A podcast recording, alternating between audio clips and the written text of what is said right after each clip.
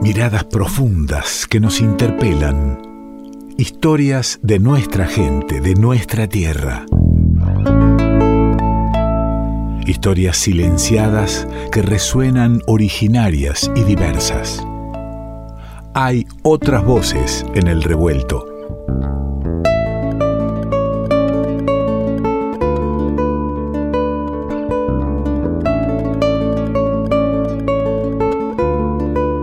El encuentro aquí con Santiago Durante para poder esto de, dar otras miradas, de conocer diferentes visiones sobre, sobre nuestra existencia, sobre nuestra historia, nuestro paso en el mundo. Y para eso tenemos a nuestro filósofo de cabecera, lingüista, él, Santiago Durante. ¿Cómo andas, viejo? Muy bien, Ale, ¿cómo estás? Charlar con vos. Qué lindo tenerte por aquí, ¿eh? qué lindo sentarnos un ratito a la mesa y, escuchar, descubrir, abrir la mirada. Bueno, y hoy con un tema pequeño, casi nada tenemos hoy para charlar. Casi nada, y tenemos todo el tiempo para poder charlarlo en tal caso, ¿no? Todo, todo el tiempo y de, y de formas diversas, porque justamente hoy vamos a charlar sobre el tiempo. El tiempo. Así que bueno. El tiempo, el Ese, ese tirano eh, que, que, nos asedia en cada, en cada rato y en toda la vida.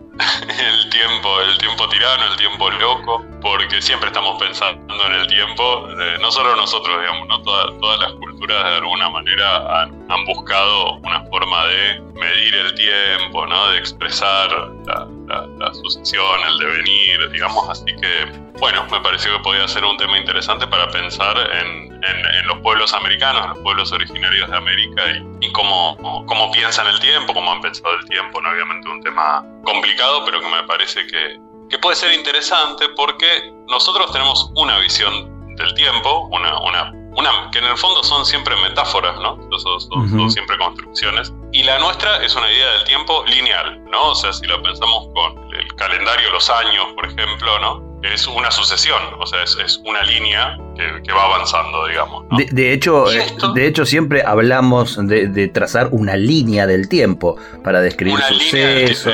exactamente, sí, claro, perfecto. O sea, siempre, siempre tenemos esa idea, primero, siempre desde un yo, o sea, desde, un individuo que se mueve hacia adelante, digamos, ¿no? O sea, siempre es esa, con esa metáfora espacial que se construyen sobre, sobre metáforas espaciales, es, es una línea, digamos, una, una carrera, ¿no? Como, como pensamos nuestra, nuestra propia vida, ¿no? Bueno, esto no es eh, universal, no, no es siempre así. Y en general, en, eh, en, los pueblos originarios de América tenemos una visión que por ahí eh, lo, has escuchado del tiempo circular.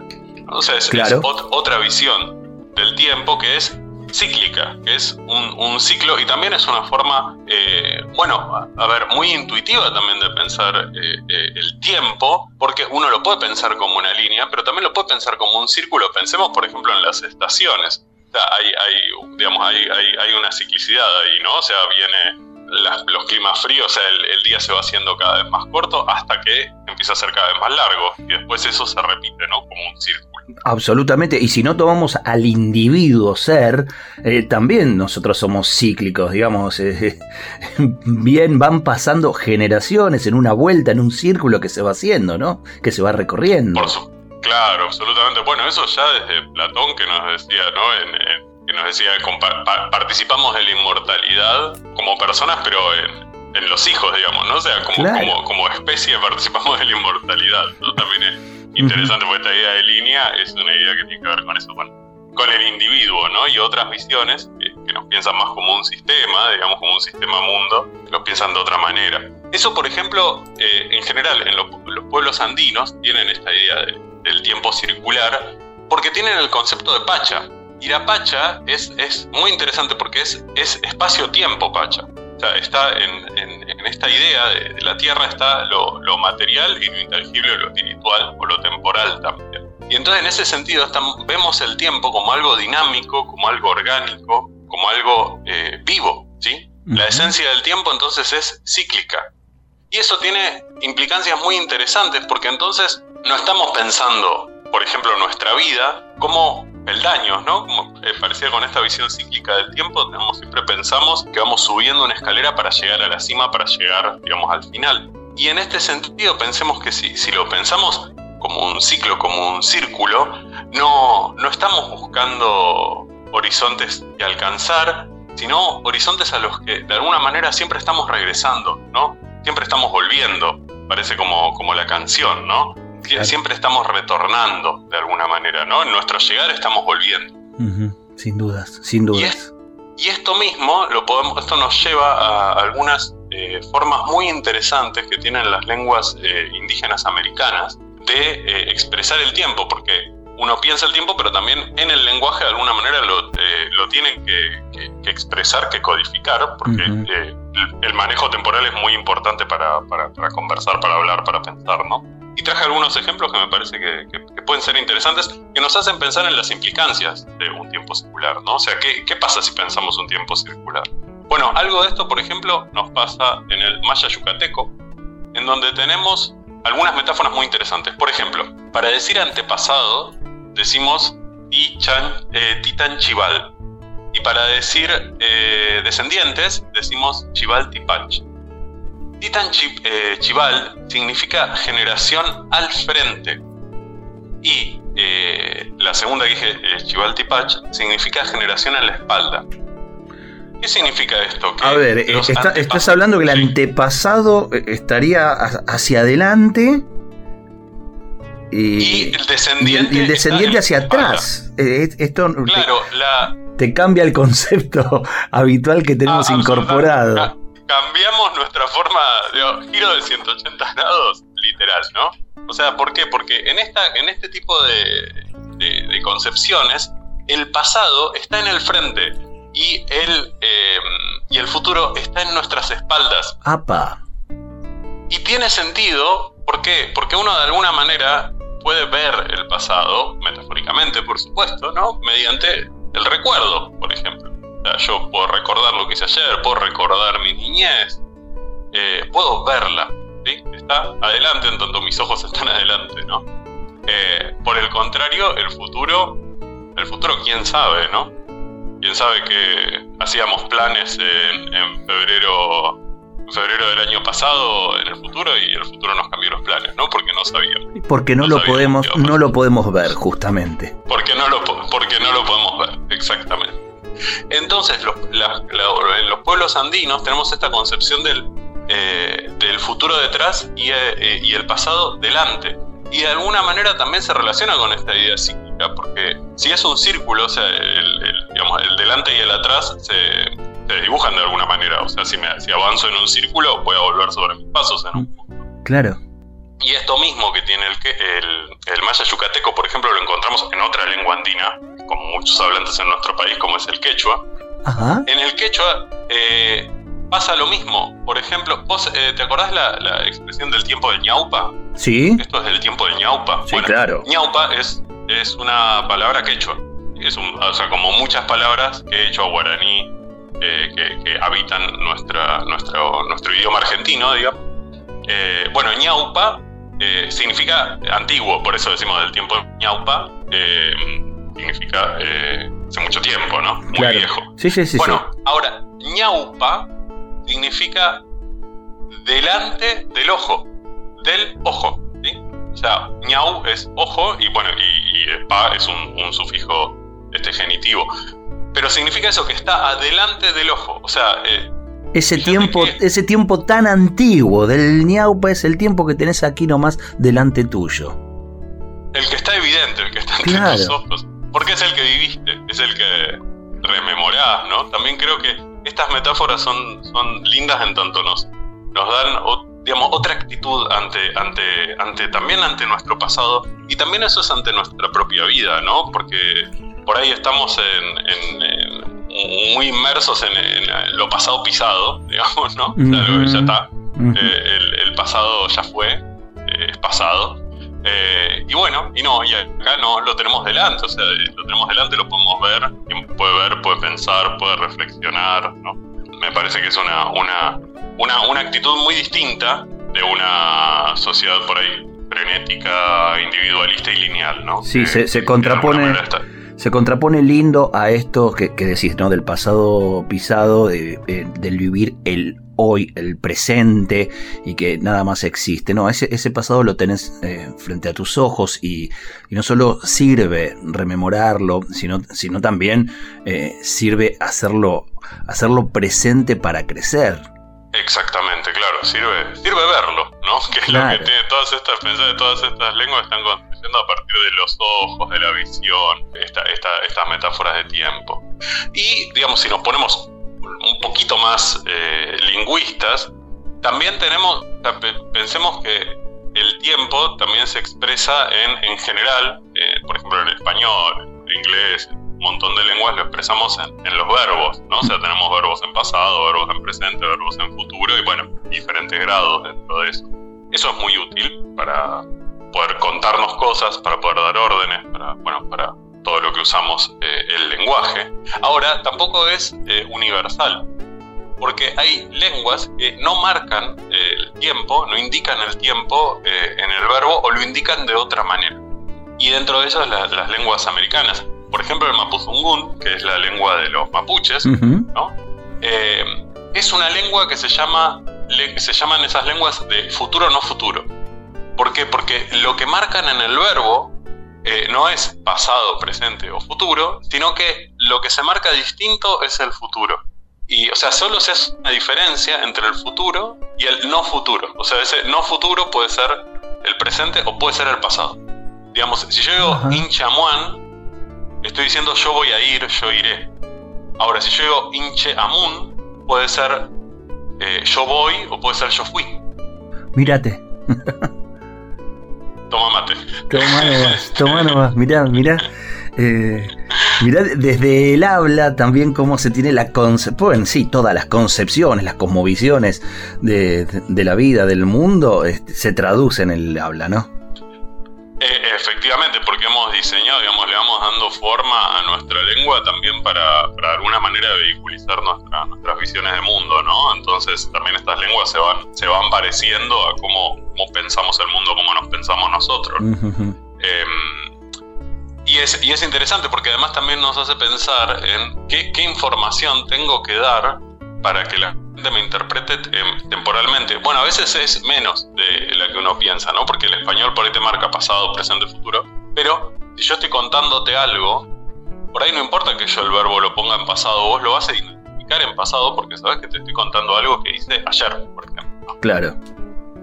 Y en este sentido, otra lengua americana, con la que yo trabajé y trabajo mucho, que es el ayoreo, que es una lengua eh, chaqueña, pero bueno, del gran chaco americano, digamos, ¿no? O sea, el chaco Chaco está no solo en Argentina, sino también en Paraguay y en Bolivia, es una, región geográfica. Em, los ayoreos están en Bolivia y en, y en Paraguay.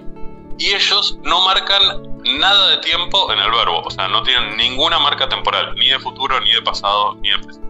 Entonces, si yo construyo una oración, por ejemplo, Teresa Chujetoto, que significa. Bueno, que, a ver, ¿qué, ¿qué significa eso? Significa Teresa. Teresa Chujetoto.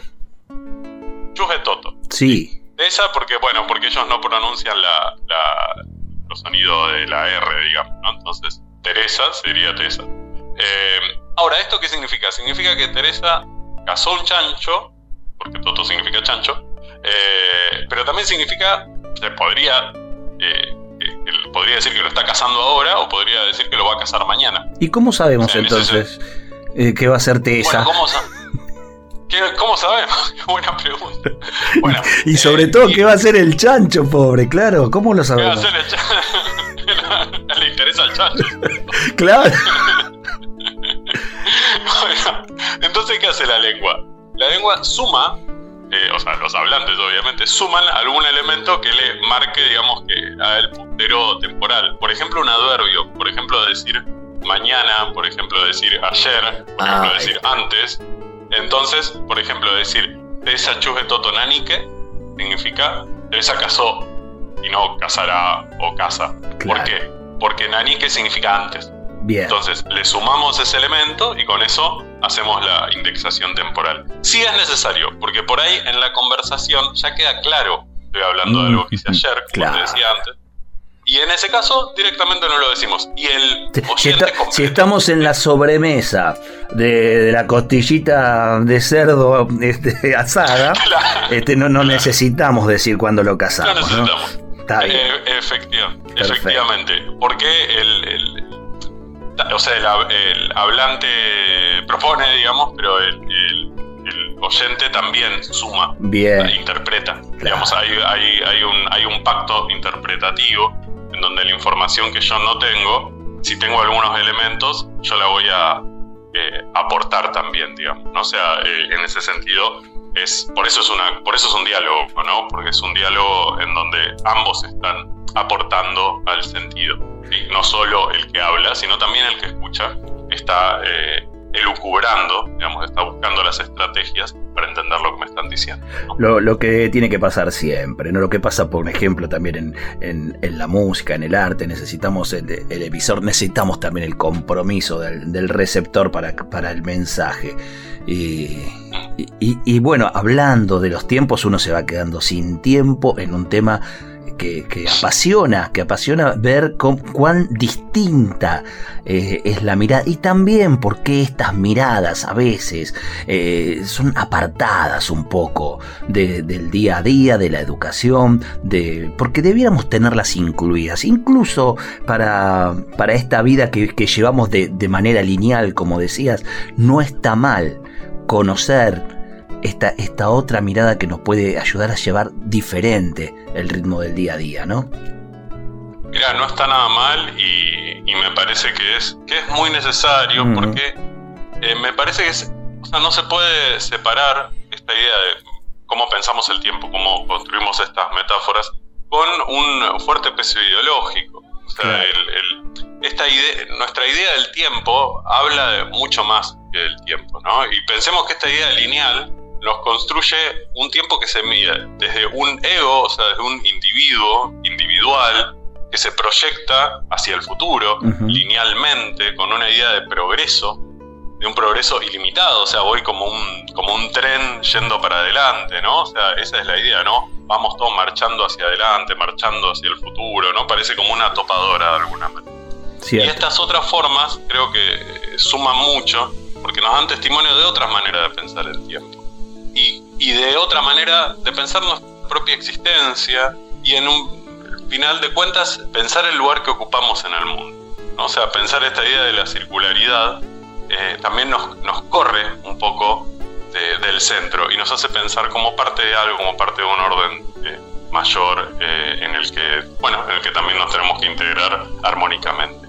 Me parece que en ese sentido está muy cargado de ideología, ¿no? de formas de pensar y de ver el mundo. Sin duda, sin duda, y sentirnos parte de un todo que, que es más de que cada individuo, ¿no? Que, que, cada una de esas partes, tal como, como decimos eh, a cada momento en este, en este programa. En el revuelto. Exactamente. Somos, ingredientes en un, en un, revuelto. en un gran revuelto. este, sin tiempo incluso.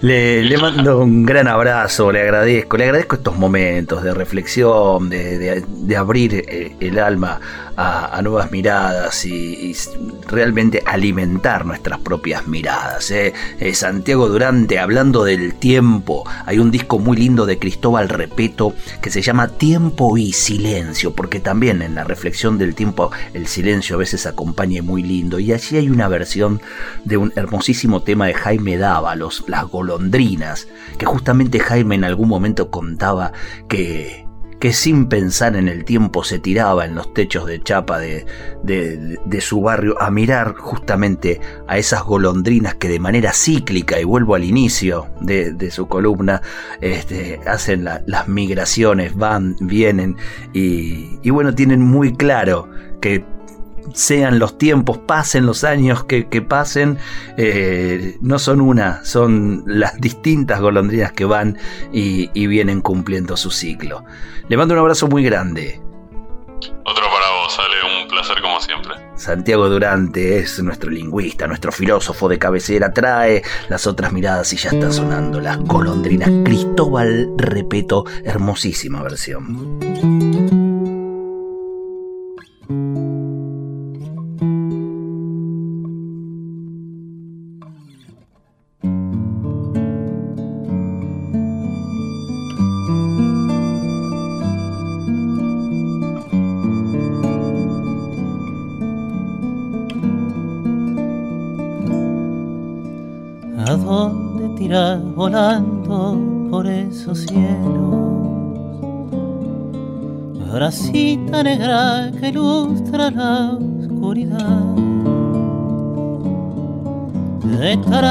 Vuelo errante mis ojos gozan la inmensidad, la inmensidad.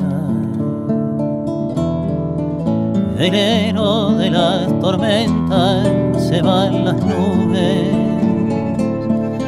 en surco de luz dorada se pone el sol. Y como si la negra la golondrina dicen adiós, dicen adiós. Vuela, vuela, vuela,